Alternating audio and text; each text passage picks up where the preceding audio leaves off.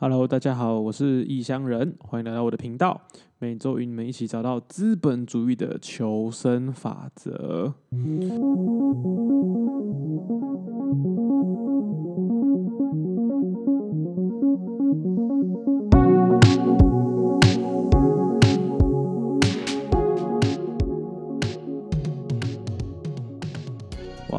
不知道大家最近过得怎么样啊？最近呢，异乡人我呢也是离开了我本来的一个工作的生活环境，我换到了我到了中部一个我比较陌生的地方啊，算是呃换个环境工作，也算是短暂的休息吧，这样子。那我就住在我工作的医院旁边，我每天就哎就准时上班，准时下班这样。啊，准时回家，因为也没什么朋友嘛，那我就常就是自己一个人啊。那我自己一个人的时候能做什么呢？当然就是看看电视啊，划划手机啊。那我们划划手机、看新闻、看看电视的时候呢，总是不免俗的呢，可能会转到我们的新闻。那最近的新闻都在报什么呢？就是除了那个新冠病毒的肺炎又再次爆发之外呢，最多就是什么呢？就是政治上。关于选举的新闻嘛，对，最近的那个罢免的新闻啊，很多人在那边喊着说，哦，我要朱下韩上，什么朱立伦声音个两天才出来道歉啊，点点点点这样子，哇，那看到这个新闻的话，我就想到啊，是说我们过去啊，从在从二零二二年以来吧，我们就投了好多次票哦，对不对？我们选完总统之后呢，接下来就是罢免韩国瑜。罢免韩国瑜完之后呢，哎，我们又要高雄市长的补选。那补选完之后呢，我们接接下来还有什么？好像是罢免那个谁，王王浩宇吧。罢免王浩宇之后呢，还有谁？陈柏伟吧。然后陈柏伟罢免完之后呢，还有公投。公投结束之后呢，哎，就是我们最近一次的选举啊，就是罢场跟那个中二选区的补选嘛，对不对？其实这么多的投票呢，其实台湾呢，真的是一个。非常喜欢投投票的一个国家啦。其实每次投票前后呢，正那个新闻上面都是哇一片激情啊，充满着各种啊不理性的发言啊什么之类。那其实我上网查一下，其实台湾真的是个很喜欢投票的国家。我是二零二零年的总统大选呢，其实我们的那个投票率竟然高达了百分之七十五啊！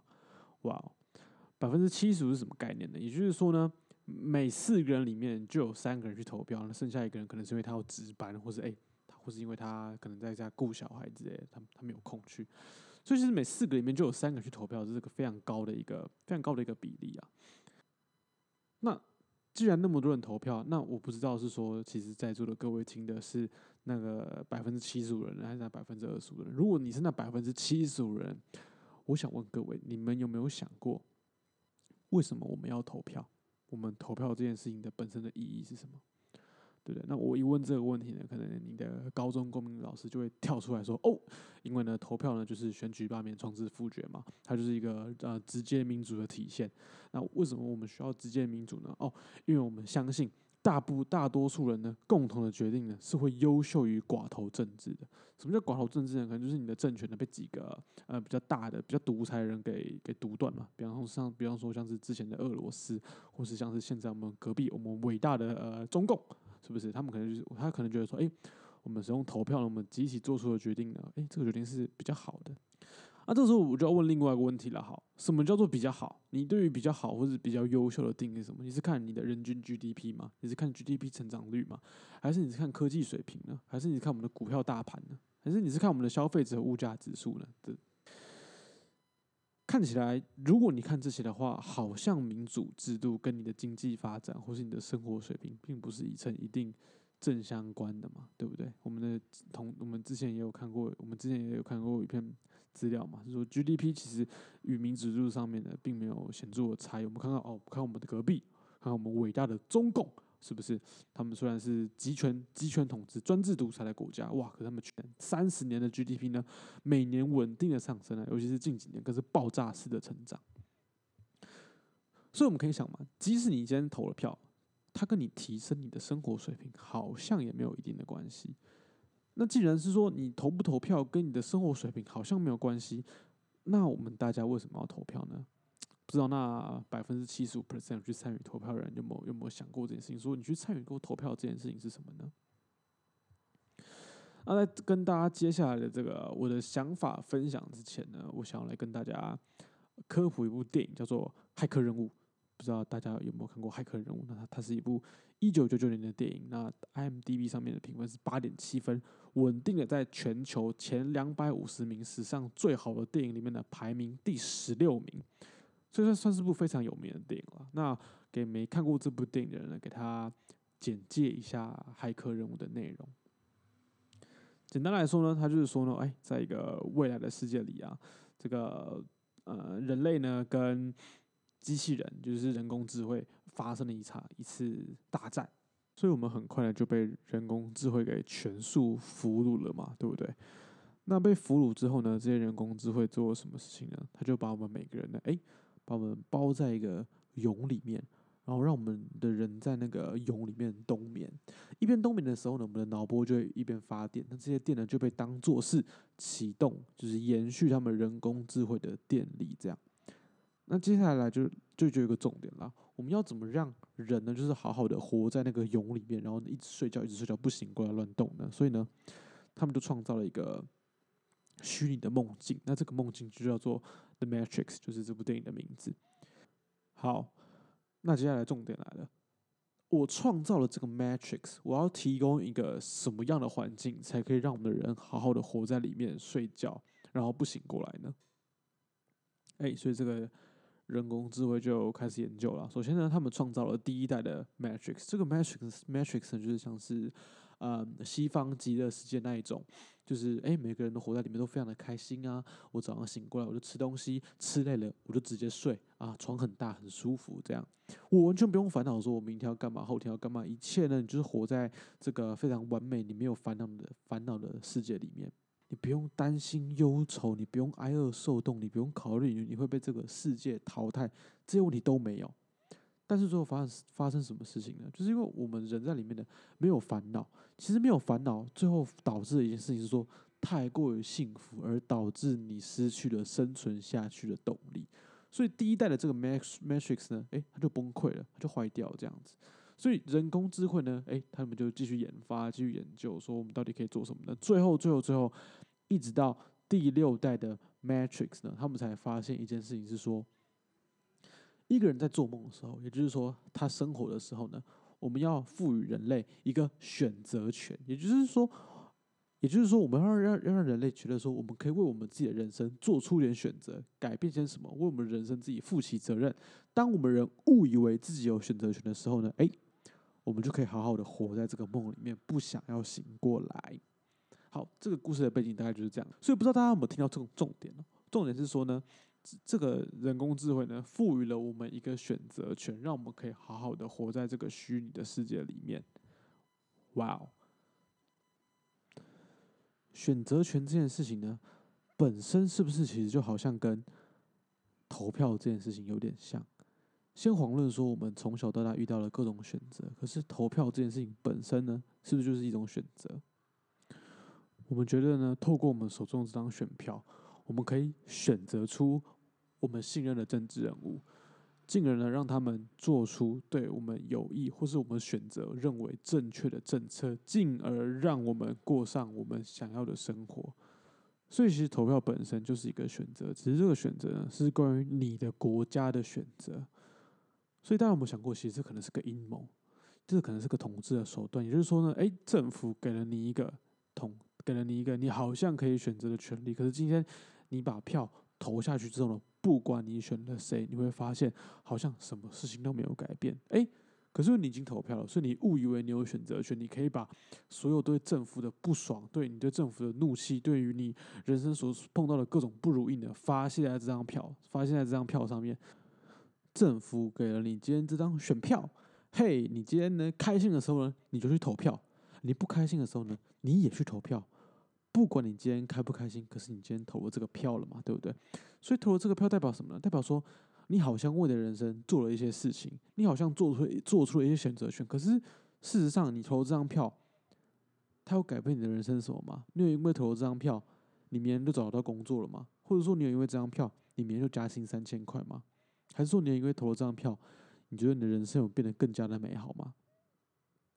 好像好像没有，对不对？虽然好像什么都没有改变，你明天的太阳还是要升起，你还是要去上班，你还是要看你们老板、看你们主管的脸色。哎，可是因为今天你有投了这张票，所以呢，今天不管你人生中遇到什么烂事、什么衰事，这个政府做多乱，他克你的税，他涨你的电费、涨你的水费，可是因为你有这张票投他，所以你好像觉得，哎，我好像能做什么，我好像能做出选择。可是其实你发现到最后呢，你就是一颗。被割的韭菜这样子嘛，是不是？你觉得你好像做错了选择，可是其实你什么都没有改变。然而政府只要每隔两三年，然后他只要花我们大家的纳税权，然后呢，哎，办一场选举，然后呢，让我们把我们的负面情绪呢在这个时候宣泄，然后不管是谁当选就哇好开心啊，然后谁没当选就哇做票啊生气啊，哇一片激情过后之过后呢，大家呢就乖乖的回去上班。继续当我们国家的劳工，继续缴税给我们的国家，进而呢掩盖很多我们政府可能施政不利啊，或者其实很多并不是这么合适的政策哦。然后接下来呢，我们要来谈的是出于自由意志投票这件事情哦。其实我们到现在还是可以发现，其实很多很多很多的人，应该是也就是说，大部分的人可能是那百分之七十五里面的，可能百分之八九十的人都是这样。也就是说呢，你你在投票之前呢，你你你并不是基于一个什么很理性的理由而去而去投他，你是基于一个非常感性的理由，就是说，哎，我就是看谁不爽，我就是不爽蔡英文，所以我要投给韩国瑜。哦，我就是怕大陆打过来，所以我要投给蔡英文。基于一些好像非常。模棱两可、似是而非的理由而做出你的选择，那你真的觉得你做出这个选择是你自己决定的吗？不，你做出的这个选择呢，是基于你每天看到、听到、吸收到的资讯，你跟什么样的人生活在一起，而这些东西呢，其实都是被政府所掌握的。所以，其实你每天看到、听到。甚至然后进而到你思考的东西呢，其实都是你都是被默默默的被执政者所灌输给你的。所以你可能认为你是出于自由意志做出的选择，可是其实你所做的选择，你的思考逻辑呢，搞不好其实都被其他人掌握着，你只是不知道而已。然后你可能还很开心，开始沾沾自己说：“Yeah，我是个具有独立思考的青年。”Yeah，你这样子想，可是殊不知你心里想的东西都只是别人告诉你的。我举个最我举个最最简单的例子，请问。多少人是有真的去认真研究过合适或是来住的议题，然后呢才投下他们手中的公投票的？有的话，麻烦下面留言告诉我，我给你一百个赞。那接下来讲完这个投票的，那我可能会有另外一群人觉得他们是呃不被政府操弄，他们是具有独立思考的能力，他们是先知，他们不是韭菜，因为呢他们不投票。那其实。不投票的原因有很多嘛，可能包含是说你不管觉得选谁都一样烂，他们都是毫无作为，没有你喜欢的人，所以呢你选择不投票。可是其实你不投票的这个行为呢，他你有没有想过，他可能也是这整个计划的一部分？为什么这样说呢？因为你你今天不投票，代表是说你对于这个对于这个结果，你完全没有任何实际上的贡献呢。也就是说，他并你你这个你你这个你你这个不投票，等于是说两个都你都没有差。所以两个都没有差，意思就是说，不管是谁来割你割你的韭菜，你都你都没有关系，你就任凭被割嘛。然后再来另外一个事情就是说呢，呃呃，假设是你你你今天如果不投票呢，你就失去了靠北政府的权利。为什么这样子说呢？哦，假设说我今天投了废票，那今天呢是蔡英文执政，蔡英文执政的很不爽啊，什么之类的。然后呢，结果我就想说，呃，蔡英文政府做的很烂啊，做的很烂啊之类的。那今天我的朋友就跟我说。啊！一家人，你之前投票投给谁？我说啊，我投废票。他说，呃，谁叫你不投给国民党？呃，谁叫你不投给韩国瑜？你就是没有投票啊！所以你今天这样子，你就是活该啊！哦，你有投票权，为什么你不履行呢？你就是不没有没有尽到公民的义务啊！你看，他就这样子把你的嘴上堵住呢。哦，而你今天没有尽到公民的义务，你就是不能靠背啊，是不是？不然你现在是投票，你就不要投他就好了嘛。你看，所以又回来了，又回来了吧？你有他就会说，你有投票权啊，你可以推翻人家，你可以你你靠背没有用啊，你平常的生活还是要靠自己啊，你之后投票你投投给别人就好啦，对不对？你可以投给柯文哲啊，那个啊，朱立伦啊，洪秀柱啊，都可以，这是表达你的愤怒的办法。哎，所以大家有没有发现，这整个就是，所以你你不投票呢，也是整个计划的一部分，因为人家会告诉你，你可以借由投票去宣泄你心中的不满。所以我真的只能说啊，我这样子一讲下来，我真的觉得觉得是说这个制度实在是太牛逼了啊！这是不知道是哪个人，真的不知道是哪个人创立的。真的就是，嗯，孙中山哦，真的只能说我们的国父呢，写出这个五权宪法、直接民主的这个统治方式，真的是非常的牛逼，使用了一个最低的成本而达成了我们的这个太平盛世的这个效果。大家呢只会在网络上靠背、靠背、靠背一下，靠背、靠背完之后呢，两年投一次票，哎，完全没有事情，你还是我们大家还是继续当了劳工阶级，被政府割韭菜，却完全没有办法做出任何有效实质的反抗呢。我就问你们，选举制度、投票这件事情，到底改变了什么事？这个东西它就是统治人民的一个手法，它就是政府拿来统治人民的一个手段，就是这样摸头了，就是哦，你有投票权呢，其实人民才是头家，可是没有，因为你就算投了这个票，你还是被割韭菜，你还是被割的那一方啊。好，为什么大家一定会觉得没有感觉啊？为什么我一直会说你们政府在割你们的韭菜呢？你们会觉得说，哎，我现在平常上班也不会很累啊，我就偶尔加加班，然后呢，下班之后还可以跟同事聚聚会，周末还可以喝个小酒，很开心，这样子是不是？我觉得生活无忧无虑啊，没什么好担心的，是不是？好，那我就举个例子给你们听。好，那个时候因为我要来呃台中这附近工作嘛，所以呢。我就查看一下附近的房子有没有什么地方是我可以短期居住的。这样好，后来呢，我就是市区看了一看，然后呢，可能台中的近郊也看一看，我就看到哎，大理有一间很新的房子，呃，全新完工了，哇，它是有很很，它是个很大的社区，又有四栋，然后呢占了一个 block 这样子，哇，就非常气派，非常的漂亮。那我就看的时候，哎，我也是觉得蛮喜欢的，就是那个环境不错啊，只是缺点就是它太新了，就是里面什么家具都没有。不过我真的我还是很好奇啊，就是说一个在大理这个地方，我不知道大家大家对大理熟不熟？大理是在一个那个台中的比较偏是东南方的地方。如果以台北来讲的话，就比较应该比较类似于可能呃新店新店或是深坑那个那个到到到市中心的距离吧，这样。我觉得大理就有点像是那样子。好，然后嗯，我我那然后那时候我就我就还是上网查一下，就说这间房子卖多少钱。好。大家猜一下这间房子多少钱一平？台中哦，大理区哦，我从这边骑车通勤到台中车站，可能要十五分钟的车程这样子。好，公布答案，这边一平要将近三十万，而且还是低楼层的，低楼层的地方。好，大家想一下，三十万，那时候今天这个房子不大，假如说它三三十几平，然后可能含公社大一点，可能四十四十平好了，这样子，这间房子呢，是不是要将近？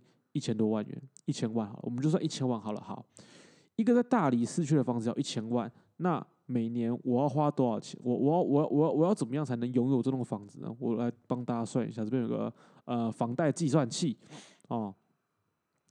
房屋总价如果是一千万的话呢，房屋总价如果是一千万，我的首付好，假如说我前几年我前刚才三十岁之前工作非常的认真啊，我存了一百万。耶，我存了一百万，然后呢，我首付十趴这样子，然后呢，我的贷款分三十个月来还的话，请问，呃，我我的年利率假如是百分，哎，现在还没升息嘛？这样升息之前利率很低啊，百分之零点三好了，这样子我每年要还的是两万六，我每年要还两万六，好，我每个月要还两万六，加上利息可能大概将近两万七，两万七。千三百多这样子，我每个月要还两万七千三百多，就为了这栋房子。今天这是台中大理的地方，那我再问大家，请问台中大理附近有什么样的工作可以有办法让你就是那个每个月顺顺的支付两万两万七千多的房贷，然后你还可以留下你的紧急储备金，然后呢再应付你的生活开支的？请问有什么样的工作是这样子？如果有的话，麻烦下面留言，哎，我马上去应征，然后我们立刻搬去大理生活。这样好。再来呢是嗯再来嘛，因为我我觉得是大理嘛，对不对？那我们来看一下，假如说是北部好了，我们靠，比方说嗯新竹这这几年的房价可能都一平五六十万，更遑论台北这边好了，台北可能一平哇呃八九十万呐，什么不是破百一两百万的都是轻轻松松啊，轻轻松松破百。好，可是你你要想哦，假如说我今天，假如说我今天把这个东西放在台北好了，假如说是一栋。两千万的房子，总价两千万的房子，我首付两个百分之，我每个月就要还将近五万三的房贷，五万三的房贷耶。好，大家有没有想过这个问题？五万三的房贷，我请问我在台北，我需要收入多少，我才能够每个月缴五万三的房贷，然后呢，省下你的紧急储备金，然后呢，还可以应付你的日常生活开支的。什么样的工作都可以是这样子。你看我，我就拿我来说好了，我是医生嘛，所以呢，我的薪水可能每个月是大概十几万，十几万这样子，我一半的薪水就不见了。以我来讲，我一半的薪水就不见了。好，我生下来，我被我妈辛辛苦苦养这么大，养了养了十几二十年，终于要独立自主的时候呢，结果呢，我的工作的一半只是为了这栋房子，然后这栋房子，我甚至可能一个礼拜的时间待在里面的时间不到一半，可是我的生活却有一半的时间被付出要购买这栋房子。更遑论可能大部分的人，你的薪水可能甚至没有办法支付起这样子的房贷。好，那大家会说，呃，所以要学会投资啊，要投资啊，我们要投资才能买房子啊。好，那我算给你听，投资你就像巴菲特一样，你每个月你每年有百分之二十的这个的报酬嘛，已经很高了嘛。好，请问你要用你那，请问你的薪水要用要怎么样才能利滚利，利滚利，利滚利，滚利到你有办法足以买得起一栋房子？请问大家，大请问大家有没有算过这件事情？好，假如说你赚这年利率百分之二十好了，你现在有一百万，你明年可以让它变成，你明年可以让它变成一百二十万，再过年可以让它变成一百四十万。请问你要过多久你才能够买得起一栋房子？大家有没有算过呢？是不是？所以我的意思是说，今天这个这个社会哦，其实你的呃不不管是房价、物价跟我们的薪资水平，完全是处在一个不平衡的状况下。那这样不是在割你的韭菜？什么叫割你的韭菜呢？你付出你廉价的劳力。但是呢，你甚至连要一个找一个安身立命的地方都没有，这样政府不是在割你韭菜，什么在割你韭菜呢？而且你会发现一件事情是说，不管是你今天投给谁，你投给什么人，哦，这个问题永远不会改变。你就是永远被割韭菜的那一方，你永远就是负责贡献你那廉价的劳力，然后呢，政府呢把你廉价劳力收割走之后，给你那少少的钱，然后你甚至还你甚至连日常生活你都没办法顺利的过下去，你都有困扰。更遑论你要找一个可以帮你遮风避雨的地方，这不是割你的韭菜？什么叫做割你的韭菜？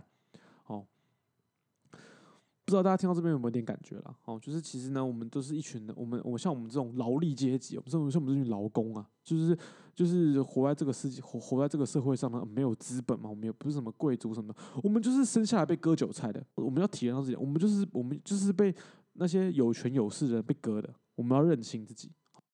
好啊，我不知道大家如果说你还有兴趣听我前面那一串的碎碎念，然后你还听到这边，你还想听下去的话，那。你们一定会想要做些改变吧？是不是？想做些改变，我们要到底要怎么样才可以脱离被割的命运呢？好，第一个嘛，那就是赚大钱嘛，对不对？我们想办法赚大钱啊。好，可是赚大钱，第一个你需要有机遇，第二个你要不断的学习，第三个是财富是需要时间累积的。所以，我们先把赚大钱的方法呢，我们先放到这些呃，这节目的就是其他集的节目，我们再跟讨论，我们再跟大家讨论赚大钱这件事情。可是，我们现在想要先跟先跟大家分享，是说投票这件事情到底可以对我们的生活有什么样的改变？你你不想被割韭菜对吧？你你不想被你不想要乖乖的当个韭菜对吧？所以我们就必须要，我们唯一的武器就是真的就是我们的这张选票。只是你有办法做出正确的选择，让你的这个武器发挥它最大的价价值，让我们大家一起摆脱被割韭菜的命运。请问你们大家大家有没有这样子一个认知呢？大家有没有这样子想过？是说，哎？为什么投票没有用了？因为大家都觉得没有用。当大家都觉得投票没有用的时候呢，那这个东西就真的没有用。没有人会去认真的做研究，没有人会去想说投票带给我们的意义是什么。大家想说，哎，随便给他投一投，我们就随便选个人出来，反正选谁都一样。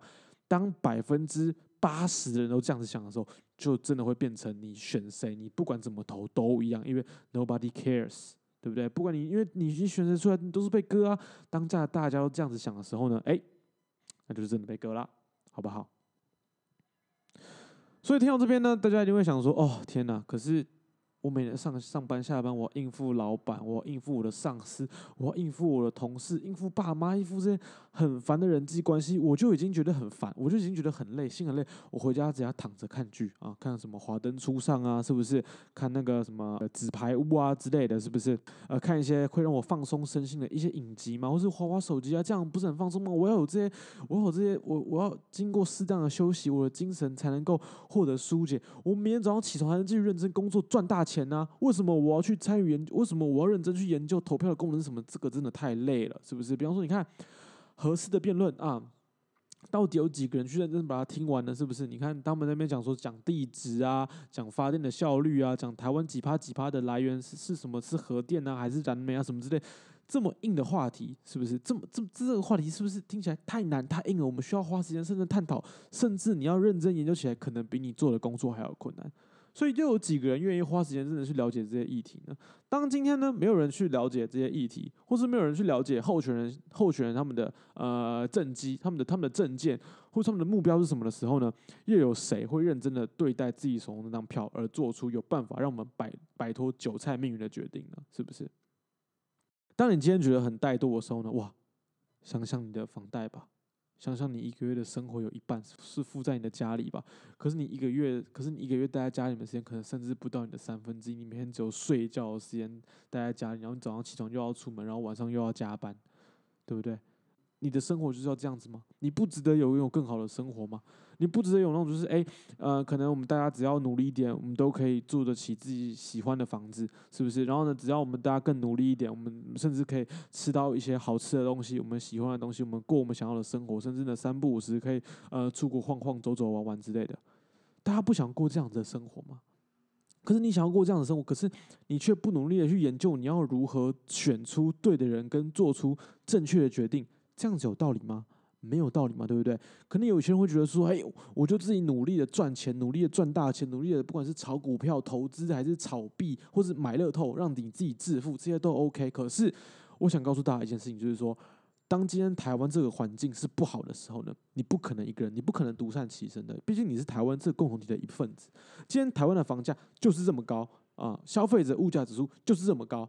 当监督环境就是这么高的时候呢，你在里面呢，你只会成为可能呃，你顶多是成为烂，可是没那么烂的一群人，你没法成为超级无敌好人，你没法过得超级开心。尤其是你看好，即使有一天你真的中了乐透，你财富自由，你突然间财富自由了，可是当你旁边的朋友。他们都还是过着一样穷困的，他们还是过着一样不开心的生活。他们每个月，他们每个月有有一半以上的薪水要拿来付房贷，然后呢，另外一半的薪水可能要维持他们的生活的时候呢，你会开心的起来吗？没有人陪你出去玩啊，没有人陪你出国啊，你就成为孤孤单单的一个人，这样你会开心的起来吗？你也不会开心的起来。所以，我们必须要创造一个共荣的社会。我们必须要在我们脑子里面深入植入这个信念，就是说，我们希望要让台湾一起好，而你必须要相信你的选票。有办法改变让台湾变得更好的这个事实，那叫实践这个事实的第一步呢，就是呢，大家要开始多念书，可能多看新闻，可能就是嗯，多增加一些媒体试读的这个能力嘛。那讲到这边呢，我可能要讲回一下那个骇客任务嘛，比方说骇客任务的主角叫做呃 Neo，那 Neo 呢，他他就是一个这个 Matrix 里面的一个外挂程式，它就是 bug 了。那他就是意识到说，哎，他好像活在一个虚拟的世界里面，所以有一天他就突然觉醒了，然后就哇，就看破这是个虚拟世界，在他眼中一切都是代码，他就可以飞天遁地啊，无所不能之类的。那同他同时他当然也财富自由了嘛，对不对？好，那逆友他是怎么意识到这个社会是个虚拟的世界的呢？如果看过电影的应该就知道，他他是开始自我怀疑，他怀疑这些事情很奇怪，他怀疑自己跟这个社会格格不入。所以，第一个，我们要培养起这种，就是嗯，就是对于对于我们做出的决定，可能更加公正客观的第一步呢，就是我们要开始对凡事采取怀疑的态度。也就是说，今天不管是你看到的新闻，你听到的什么，不管是别人那个街头巷尾那些八卦，亦或是呢，可能是报纸上的文章，或是一些可能 Facebook 上面什么什么什么网红 KOL 分享的一些他们的个人的观点，你都必须要第一个保持怀疑的态度。是吧？比方说，我很喜欢瓜吉啊，可是瓜吉他在他在那个公投上面，他扮演的是反核式的角色嘛。那他讲讲讲讲说，虽然他讲的东西听起来好像蛮有道理的，可是很多地方我有采取怀疑态度，而我也会听另外一方黄世修的他的论点是怎么样，我也会参考两方的论点，然后做最最后做得出一个我最终的决定啊，是吧？所以第一步呢，就是呢要让大家开始采取一个呃自我怀疑的态度。自我怀疑态度，也就是说，千万不要轻易的相信你你所看到的或者你所听到的，因为这都非常有可能是上位者要灌输给你的资讯，然后准备割你的韭菜的。自我怀疑之后呢，那我们再就是要探讨事实的真伪，我们就要练习我们只看数据说话。虽然《快思慢想》这本书就里面就有提到嘛，人大概是有百分人在做决定的时候，大概是有百分之八十是由那个感性所所决定的，只有百分之二十是由理性所操控的。可是呢，我们还是要尽量的把我们百分之二十那理性的部分放大。我们可能要看数据，我们可能要看统计图表。那这可能有人会说，呃，统计图表也可以造假，是没有错，统计图表也可以造假。可是问题就来了，当你连统计图表都不相信的时候呢，那你到底可以相信什么呢？是吧？我们可以看统计图表，呃，我们可以看一些最原始的数据，而我们呢，当然呢，别人。别人的发表的这些感想呢，或是个人看法呢，我们应我们应该也只能当参考，因为从别人的讲法或是个人论点上面呢，我们能看到的是别人的思考逻辑，而我们要看的是这个思考逻辑合不合乎逻辑，里面有没有什么漏洞，是吧？所以，当我们今天也简单来讲，就是说，我们要养成的是独立思考的习惯。当我每个人都养成独立思考的习惯的时候呢，我们就会开始去看说，哎，我们我们今天推出的这个候选人，他所提出的证件是不是可行？是不是有办法，嗯，可以被落实？他是不是只在打嘴炮而已？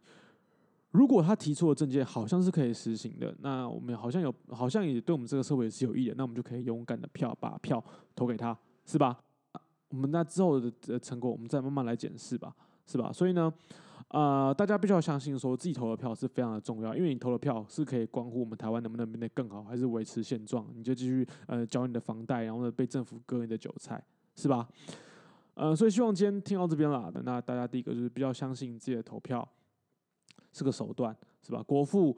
国父写出这个制度呢，除了统治人民之外呢，或许在实际上他也赋予了我们一些权利。然后，可是呢，当我们有享有这些权利的时候呢，我们也必须要负起我们相应的公民责任，也就是也就是提升我们自己的素质。然后呢，呃，对我们任何的对我们任何要参与的意义呢，做好功课，我们才对得起我们手中的这个权利。当你今天选择不履行这个权权利的时候呢，那很抱歉，你也是整个计划的一部分，因为你的决定对整个台湾的未来没有任何的影响。我们大家还是一样。被当做韭菜在割，好吧？所以呢，就是希望大家，嗯，开始可能开始有一点点想要参与公民公民活动的这个的思考方式。那异乡人我呢，也会在之后呢一路上陪着大家，嗯，面对一些各种公共的议题啊，还是不论是说呃在资本主义下的生活啊，或是说嗯财富成长啊、个人生活啊，就是自我成长之类的议题，希望我都会一直陪着你们。好。那我们今天的节目呢就到这边。那如果有什么问题，或者有什么想法，或者有什么呃觉得不同观点的，欢迎都在下面留言告诉我。那我们就下次见，拜拜。